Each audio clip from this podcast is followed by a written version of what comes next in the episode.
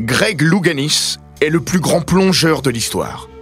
Auteur d'un doublé à 3 mètres et 10 mètres aux Jeux de Los Angeles et de Séoul, l'Américain a hissé sa discipline à des hauteurs insoupçonnées, en portant un lourd fardeau et un secret inavouable au cœur des années 80. Sa séropositivité.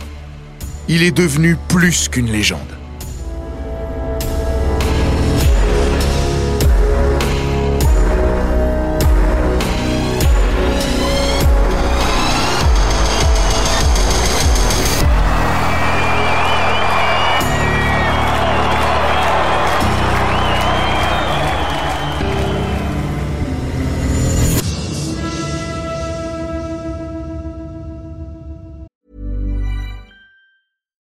Ryan Reynolds. Recently, I asked Mint Mobile's legal team if big wireless companies are allowed to raise prices due to inflation. They said yes. And then when I asked if raising prices technically violates those onerous two year contracts, they said, What the f are you talking about, you insane Hollywood ass? So to recap, we're cutting the price of Mint Unlimited from $30 a month to just $15 a month. Give it a try at mintmobile.com slash switch. $45 upfront for three months plus taxes and fees. Promo rate for new customers for limited time. Unlimited more than 40 gigabytes per month. Slows. Full terms at mintmobile.com.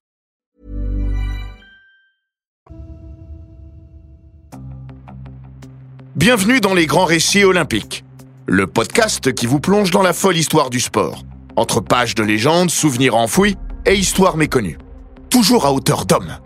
Aujourd'hui, nous vous parlons des légendes du sport qui ont à jamais marqué l'histoire des Jeux olympiques. Un haussement d'épaule peut exprimer mille choses, du dépit à l'ironie, en passant par la tristesse ou l'évidence. Il y a tant à déchiffrer derrière une expression corporelle aussi élémentaire dans sa conception qu'elle est complexe dans sa définition. Le haussement d'épaule est à l'homme ce que le battement d'aile est au papillon. Une manière de prendre de la hauteur, de s'échapper. Le jour où Julie Sonde-Guéraf a vu Greg Louganis hausser les siennes devant des boîtes de céréales Wheaties, elle n'a pas eu grand-peine à décrypter le message. Comme les millions d'Américains qui regardaient Back on Board, documentaire signé HBO relatant la vie tourmentée et l'œuvre majeure du plus grand plongeur de l'histoire, elle a rapidement compris le sens de son geste. Au cœur de l'été 2015, elle expliquait à un journaliste du New York Times Ça m'a brisé le cœur. C'est un gars qui a tout bien fait. Il s'est entraîné depuis son adolescence. Il est allé aux Jeux Olympiques. Il a décroché l'argent en 1976. Il a remporté l'or en 1984 et en 1988. Il a tout fait correctement. Et pourtant, du haut de ses quatre titres olympiques, de ses cinq sacres mondiaux et de ses pelletés de titres nationaux, il n'avait même pas eu le droit à une boîte de Wheaties à son effigie. Wheaties, le petit déjeuner des champions. Wheaties, dont les boîtes iconiques, symboles de la pop culture US, ont prêté leur flanc aux plus grands champions de l'histoire états-unienne, mais sans jamais trouver une petite place pour Greg Louganis. Julie Sonde-Guéraf, manager en technologie de l'information vivant à Chicago, a pensé très fort qu'il était temps de réparer ce qui ressemblait comme deux gouttes d'eau à une injustice. Elle a donc lancé une pétition sur change.org.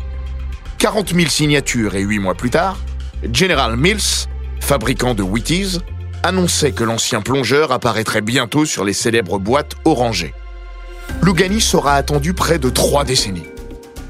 À peu près autant que Mohamed Ali, longtemps trop sulfureux pour s'inviter à la table du petit déjeuner du citoyen américain moyen, ou Jim Thorpe, consacré près d'un demi-siècle après sa mort.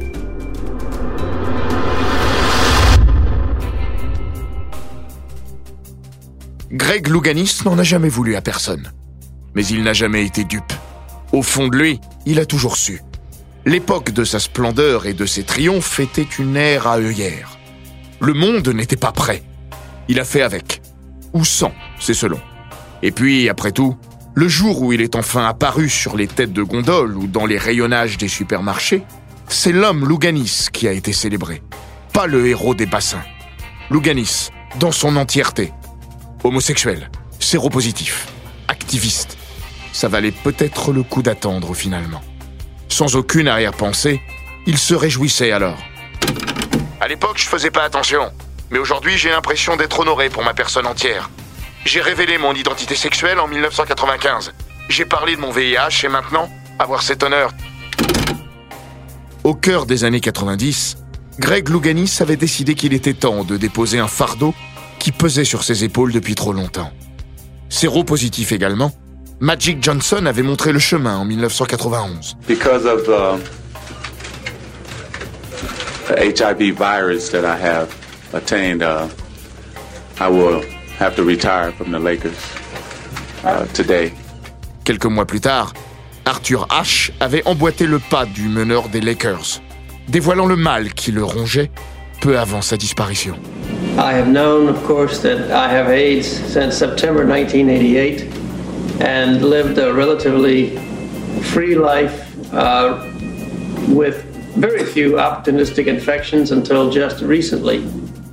Son autobiographie, Breaking the Surface, numéro 1 de la liste des best-sellers du New York Times durant cinq semaines, avait servi de support à son coming out officiel. Elle lui avait permis également d'annoncer au monde entier qu'il avait contracté le virus du sida et vivait avec une épée de Damoclès au-dessus de la tête depuis 1988. Depuis mars 1988, pour être tout à fait précis. Précision loin d'être anodine au regard du calendrier olympique et des événements qui se sont déroulés à Séoul en septembre de la même année.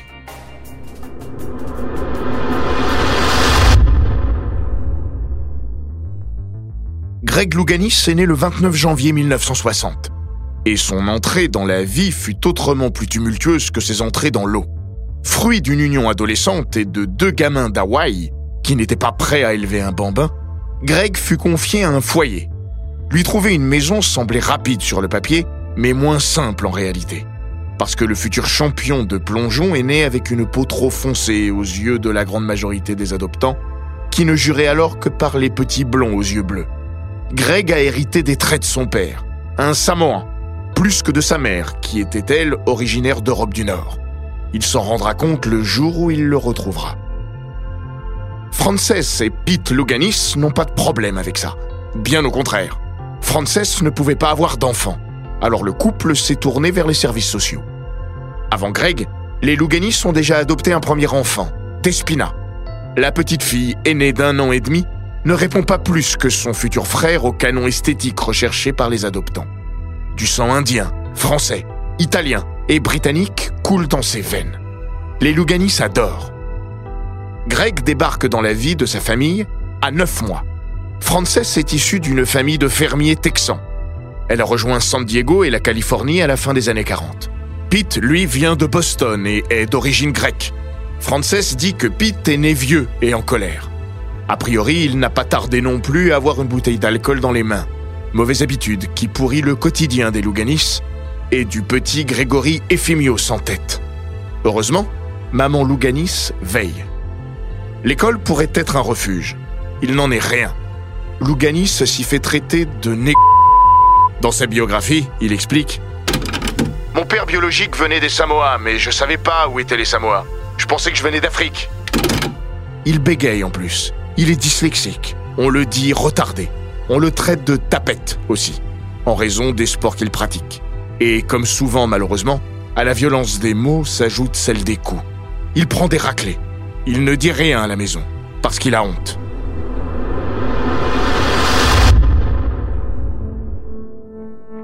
Difficile de se construire dans ces conditions. Parce que si l'envie de revanche et le sentiment d'injustice peuvent être un moteur, ils s'avèrent parfois terriblement destructeurs. À 12 ans, le futur quadruple champion olympique fait une première dépression. Idée noire. Envie et tentative de suicide. Le jeune Louganis vit mal son début d'adolescence. Voit dans la drogue une forme d'échappatoire à une existence compliquée. Il boit aussi. Et ira même jusqu'à faire un crochet par une maison de correction après s'être battu avec sa mère adoptive. Sa crise d'adolescence, liée à son abandon, trouvera un début de solution le jour où il se rendra à l'agence d'adoption et apprendra que ses parents l'ont abandonné par nécessité, pas par désamour et désintérêt. Dans cet océan de soucis et de complexité, il y a une piscine, une vraie, bâtie dans le jardin des Louganis à la fin des années 60. Et le petit Greg aime bien y plonger. Il faut dire qu'il est un élastique sur pattes et qu'il est doué d'un sens artistique hors du commun. Depuis ses 18 mois, il s'adonne à la gymnastique acrobatique et pratique la danse. À peine savait-il marcher qu'il voulait imiter sa sœur, qui prenait des leçons. La professeure de Despina est séduite par le bambin et propose à sa mère de l'inclure dans ses cours. Greg est doué, il a quelque chose d'inné, des qualités physiques et artistiques vite reconnues. À 3 ans, il se produit sur scène. La piscine, c'est une manière et une envie irrépressible de joindre l'utile à l'agréable. Greg Louganis, 9 ans, s'envole et enchaîne les plats. Aux grand dames de sa mère qui n'a qu'une crainte, qu'il se fasse mal. Alors, elle décide de l'envoyer prendre des leçons à la piscine de la Mesa. Elle ne voyait pas en moi un grand plongeur ou quoi que ce soit. Elle souhaitait juste que je me brise pas la nuque. L'histoire est en marche. Nous sommes en 1969. Dans 7 ans, Louganis disputera ses premiers Jeux Olympiques.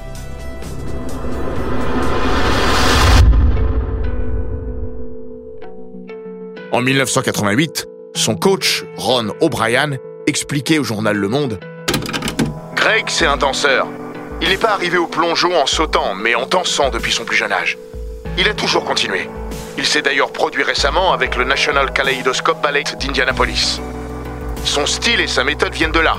Si vous voulez un apport décisif de Greg au plongeon, le voilà.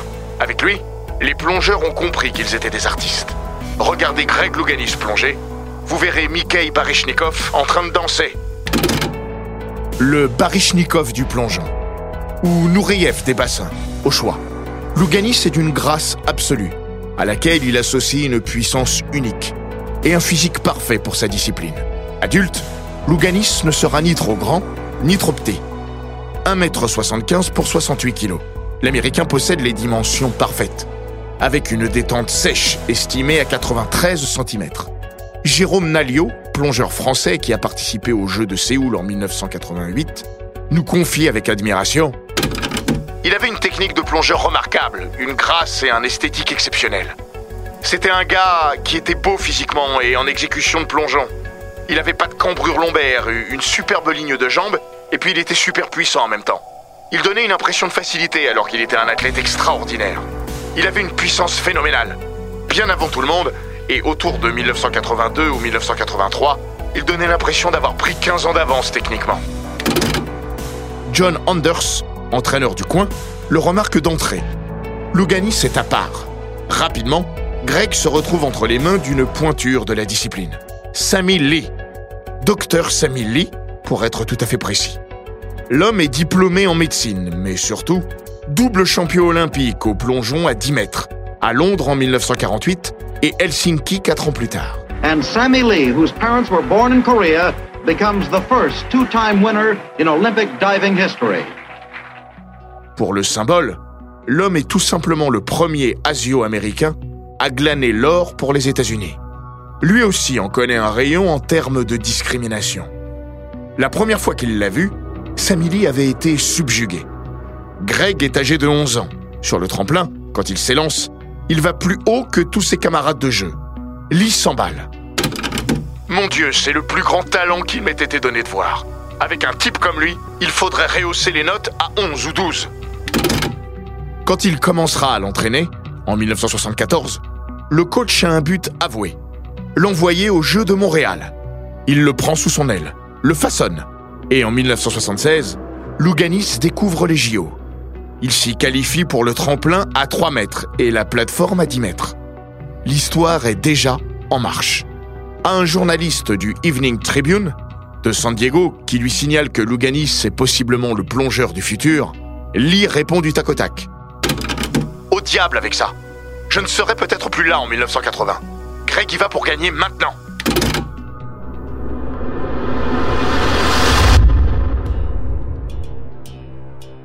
Greg ne gagnera pas, mais il marque les esprits. Sixième à 3 mètres, il va menacer la légende absolue de la discipline en haut vol, l'ange blond Klaus Di Biase. L'Italien vise un troisième titre à 10 mètres. L'Américain s'accroche autant que faire se peut, mais doit finalement s'incliner. Ce sera l'argent. Louganis n'est pas content, mais Di Biase a vu le visage de son successeur et s'en va prédire l'avenir à l'oreille du jeune homme. La prochaine fois à Moscou, tu gagneras deux médailles d'or. Di Biasi aura à moitié raison. La prochaine fois que Louganis ira au jeu, il remportera deux titres. Mais cela ne sera pas à Moscou. Montréal marquera aussi le moment où il révèle pour la première fois son identité sexuelle à un certain Scott Cranham. Il se confie dans Breaking the Surface. Je pensais qu'il était la personne à qui je pourrais me confier. Je pensais qu'il était homosexuel lui aussi. Il étudiait la psychologie à l'université. Donc j'espérais que s'il n'était pas gay, il me prêterait une oreille attentive. Raté. Scott Cranham est bel et bien gay, mais n'est pas prêt à s'ouvrir. Une première désillusion, pas la dernière. Louganis va devoir apprendre à vivre avec sa différence. Cela ne sera pas toujours facile. En déplacement, on ne se presse pas tellement pour faire chambre commune avec Louganis. Rétrospectivement, je sais pas à quel point c'était de l'homophobie. Parce que j'ai été en contact avec beaucoup de ces gars depuis et mon identité sexuelle n'est pas un problème pour la grande majorité d'entre eux. Mais à l'époque, je gagnais. Donc je sais pas dans quelle mesure c'était de la vraie homophobie ou de la jalousie. Pour gagner, Louganis gagne. Imaginez qu'en 1981, il est déjà l'homme détenant le plus de titres nationaux aux États-Unis. Il terminera à 47, record absolu. En 1978, à Berlin-Ouest, il a également décroché un premier titre mondial, à 10 mètres. Malheureusement, le Graal olympique n'est pas encore tombé dans son escarcelle. Lui était prêt pour 1980, et pour un premier doublé. Mais la guerre froide s'est réchauffée. Moscou lui passe sous le nez. Rendez-vous à Los Angeles en 1984.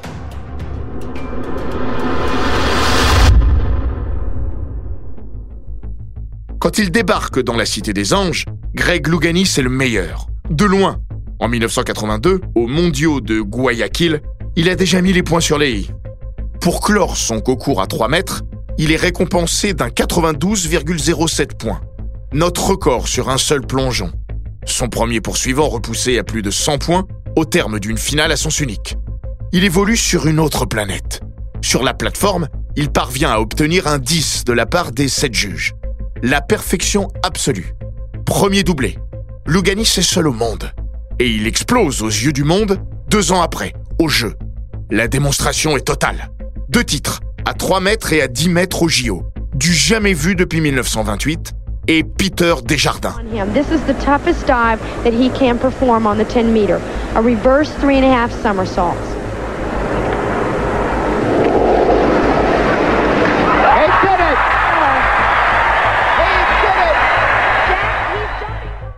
Sur le tremplin, il s'offre même le luxe de passer la barre des 700 points en finale. Personne n'avait jamais réussi ça sur la scène olympique. Avec 754,41 points, il gagne avec plus de 92 unités d'avance sur son dauphin. Du haut de la plateforme, même constat. Son compatriote, Bruce Kimball, termine à plus de 67 points. Et lui passe les 700 points. 710,91. À 10 mètres, personne ne l'avait jamais fait. Ni au JO, ni nulle part ailleurs. Son entraîneur, Ron O'Brien, jubile. Des journalistes m'ont demandé de comparer ça à des performances d'un autre sport. Je dirais que c'est comme atteindre les 9,15 mètres au saut en longueur ou courir le 100 mètres en 9 secondes 50. Pour ce dernier, ce qu'a réussi Louganis surpasse les exploits de Carl Lewis durant les mêmes Jeux. La vie professionnelle de Louganis est aussi exceptionnelle que sa vie privée et mouvementée. Les deux hommes qui partageront sa vie durant les années 80 lui font vivre un enfer, notamment Tom Bennett. Ce dernier abusera de lui, au sens propre, en le violant. Au figuré, en ponctionnant une partie conséquente de ses revenus et en le rabaissant constamment. Quand les sponsors ne se pressent pas, il ne manque jamais une occasion de lui rappeler que son orientation sexuelle n'y est peut-être pas pour rien. Une relation toxique.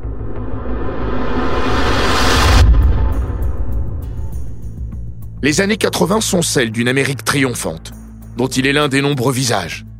Les années 80 sont aussi celles de l'arrivée du sida dans le quotidien de l'humanité. Pandémie et véritable fléau qui a surgi à la fin des années 70 à l'ouest du pays. Le sida reste à l'époque une maladie méconnue qui fait des ravages. A rare herpes virus may attack the body's immune system, bringing with it the cancer or a lethal form of pneumonia. It was devastating, you know. I'm, at that time, I was 29 years old. To, to be told that I had uh, cancer was just it just turned me around. Et comme ignorance rime rarement avec bienveillance, ce mal draine toutes sortes de légendes urbaines, parfois crasses. Cancer gay, Stigmatisation des homosexuels qui font partie des fameux 4 H avec les haïtiens, les héroïnomanes ou les hémophiles. Certains illuminés et esprits malveillants avancent même qu'ils seraient divinement punis pour leur orientation sexuelle. Greg Louganis est homo et il a une vie amoureuse à risque. Lui et ses compagnons. La pensée d'être porteur du virus ne lui traverse pas l'esprit tout de suite. Il pense qu'il faut mener une vie extrêmement dissolue et multiplier les partenaires, ce qui n'est pas son cas. Néanmoins, il finit par comprendre qu'il fait partie des personnes à risque, notamment lorsqu'il apprend que Kevin, son compagnon au début des années 80, a été diagnostiqué séropositif. Ce dernier l'encourage à se faire tester. J'ai commencé à prendre peur quand certains des amis de Tom sont tombés malades et sont morts. Kevin m'a alors écrit pour me signaler qu'il était positif au VIH. Il me disait de me faire tester, mais d'une certaine manière, je me complaisais dans le déni. Le déni est encouragé par la perspective des Jeux olympiques de Séoul. Il a peur pour sa vie, peut-être plus encore pour son rêve olympique. Un jour, néanmoins, il ne peut plus reculer. Nous sommes au début de l'année 1988. Tom attrape un zona, couplé à des soucis respiratoires. Il se rend à l'hôpital. Il y sera testé. Louganis, qui s'entraîne alors en Floride, décide d'en faire autant. Le verdict est sans appel. Il était craint autant qu'attendu. Louganis est HIV positif. Dans le documentaire Thicker Than Waiter, il explique Tu entends des bourdonnements, tu comprends pas tout ce qu'on te dit. J'étais effrayé parce que je voyais des gens mourir. J'ai pensé, mon Dieu, c'est terminé. À l'époque, on pensait que c'était une condamnation à mort. À six mois des Jeux, je me disais, bon, je vais faire mes valises, rentrer à la maison, m'enfermer et attendre de mourir. Le docteur qui l'a accompagné est un membre de sa famille, un cousin par alliance. Il lui dit que la meilleure des choses à faire est d'essayer d'aller au jeu, parce que se tenir en forme et garder la tête haute est la meilleure des barrières contre l'évolution de la maladie. En revanche, Louganis va devoir suivre un traitement très lourd. Il doit prendre de l'AZT, toutes les 4 heures. C'était le seul médicament disponible. Je devais prendre deux pilules toutes les 4 heures. Peu importe où j'étais. J'avais une montre qui me le rappelait toutes les 4 heures. C'était un rappel constant.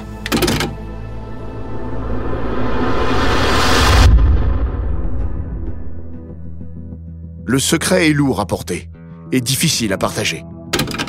C'était pas une option de sourire et être honnête. Il n'y avait guère de compassion avec le sida. Une seule personne peut comprendre, il le sait. Ron O'Brien. Ron O'Brien est son entraîneur depuis une décennie. Il l'a accompagné dans sa vie d'athlète. Et sa vie d'homme aussi. Ron est plus calme que le docteur Lee. Et ça colle parfaitement avec Louganis. Personne secrète. En 1984, il l'a convaincu de poursuivre sa carrière jusqu'à Séoul. Au printemps 1988, quand Louganis prend son courage à deux mains et lui annonce sa séropositivité, dans une chambre d'hôtel de Washington, il ne bouge pas d'un iota.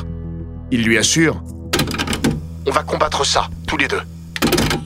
Avec le plongeur, il soupèse le danger éventuel que cela pourrait faire courir aux autres, mais accepte de garder le secret.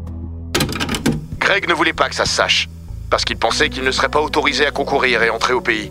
Je pense que si le CIO ou le comité olympique US avait découvert qu'il était positif, on lui aurait retiré sa place. S'il avait pratiqué un sport de contact, je lui aurais dit Tu peux pas y aller. Et je l'aurais signalé. En plongeon, il n'y avait aucun contact. Louganis ira donc au jeu. 19 septembre 1988. Qualification du plongeon à 3 mètres. Après 8 sauts, tout va pour le mieux. Comme prévu, Louganis mène la danse devant Tan Liand, argenté à Los Angeles et seul homme à l'avoir battu depuis 7 ans sur le tremplin. Arrive le neuvième saut, un double saut périlleux et demi-renversé carpé. Dire qu'il le maîtrise est un doux euphémisme. L'Américain s'avance sur le tremplin. La mécanique est on ne peut plus huilée. Il s'envole, récite ses gammes aériennes. Mais avant même l'impact, O'Brien a compris. J'ai eu un nœud dans l'estomac. Quand il a décollé, j'ai su. L'entraîneur de la légende vivante ne s'est pas trompé. Avant l'entrée dans l'eau, la tête de Louganis heurte le tremplin.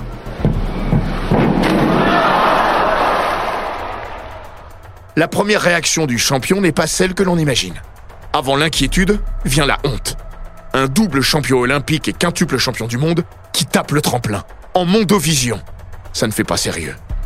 Louganis n'a alors qu'une envie, rester sous l'eau et disparaître. Il finit par en sortir. Rien de grave en apparence. Rien à voir avec l'accident qu'il avait subi en 1979, lors d'une rencontre USA-URSS, et l'avait laissé KO durant 20 minutes. Il n'empêche, il est très inquiet pour des raisons que personne ne sait. Jérôme Nalio, témoin direct de la scène, se souvient des minutes qui ont suivi et de ses conséquences. Je plongeais un peu après lui. Quand il a touché, j'étais dans le bain chaud et je me préparais pour mon plongeon. Évidemment, je le regardais parce qu'on regarde tous Louganis. Surtout sur ce plongeon qui est peut-être celui qu'il fait le mieux au monde. Il sort de l'eau et il se tient la tête. L'entraîneur belge, Jean Snick, commence à lui toucher le crâne. Ça, je le décode avec les yeux d'aujourd'hui, mais tout de suite, Louganis met la main sur sa plaie et se dirige vers l'endroit où on était tous sous les tribunes. Et il est parti. À l'époque, je savais évidemment pas qu'il était séropositif. Je me suis pointé avec Jésus Mena pour nettoyer le tremplin, pieds nus et écorché. Quand sa bio est sortie, la première chose que j'ai faite fut d'aller réaliser un test HIV. A posteriori, je me suis dit que ça devait être terrible pour lui de se dire qu'il avait peut-être risqué de contaminer des gens sans pouvoir rien dire. Ça a dû être terriblement difficile pour lui à gérer. Mais même entre plongeurs, on en a discuté, c'était compliqué. Le jour où il révélera sa séropositivité, en 1995, certains médias indélicats tenteront de faire leur chou gras de l'accident de Séoul, de faire planer un soupçon de scandale autour du comportement de Louganis.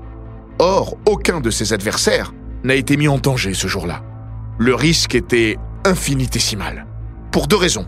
Le sang qui aurait coulé dans l'eau est trop peu important pour contaminer qui que ce soit. Aussi, le chlore présent dans le bassin aurait tué le virus.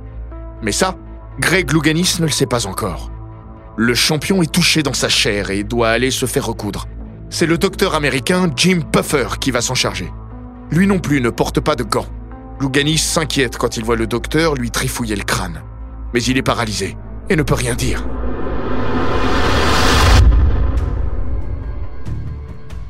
Louganis ne sait quoi faire.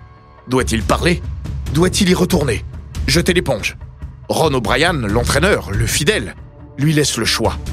Lui aussi vit une période compliquée, alors que sa mère vient de mourir le jour même. Il l'encourage tout de même et tente de dédramatiser, si tant est que ce soit possible. Les joueurs de hockey prennent des palets dans la tronche, 50 points de suture et y retournent.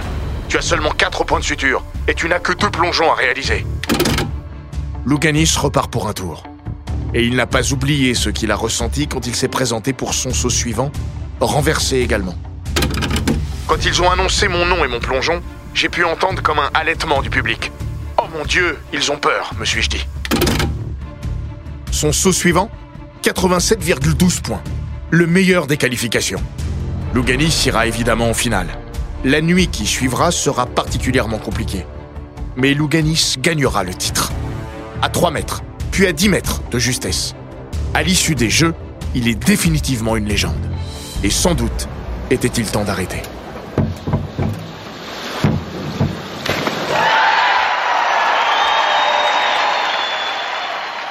La concurrence a poussé. Et lui a changé.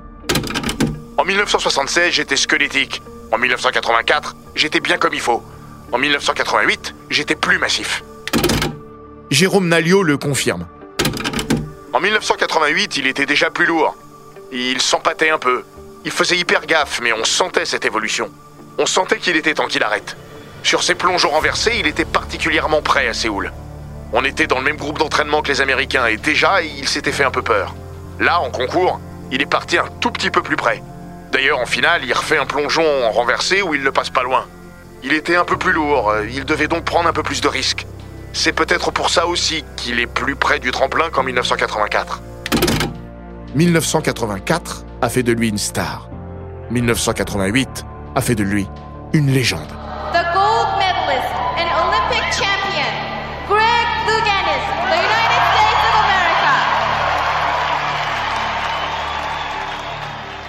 Sur son dernier podium, il est loin de toutes ces considérations. Sa principale préoccupation est plutôt Quand vais-je mourir? Plus de trois décennies après, Greg Louganis est toujours vivant. Plus que jamais. La fin des années 80 et le début de la décennie suivante furent particulièrement douloureuses, car il a vu Kevin, Tom et son père, victimes d'un cancer, disparaître. Après sa carrière sportive, l'homme est devenu artiste, ce qu'il était déjà au fond, et fut notamment le héros de Jeffrey, pièce de théâtre contant la vie d'un jeune gay à l'époque du sida. Activiste, mentor pour l'équipe des États-Unis, éleveur canin, Louganis en fait des choses depuis son dernier plongeon. Il s'est marié aussi en 2013. Il n'a jamais pu déposer les armes dans le conflit intérieur qui l'oppose depuis 1988 à la maladie. Une chose est sûre, il n'a jamais regretté de s'être libéré d'un poids en révélant sa séropositivité. Parce qu'il ne l'a pas fait que pour lui. Je voulais que mon histoire motive les personnes séropositives à être responsables et à comprendre aussi que la vie n'est pas encore finie, que le VIH et le sida ne sont pas une condamnation à mort. Greg Louganis est aujourd'hui un fringant sexagénaire. Il n'a jamais été aussi vivant.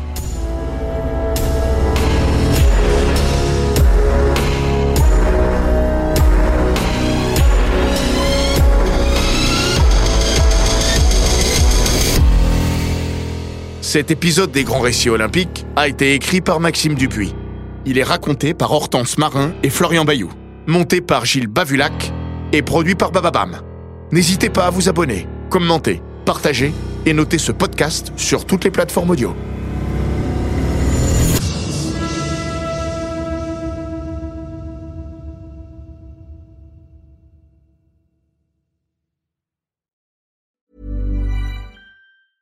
When it comes to your finances, you think you've done it all. You've saved, you've researched, and you've invested all that you can. Now it's time to take those investments to the next level by using the brand behind every great investor, Yahoo Finance. As America's number one finance destination, Yahoo Finance has everything you need, whether you're a seasoned trader or just dipping your toes into the market. Join the millions of investors who trust Yahoo Finance to guide them on their financial journey.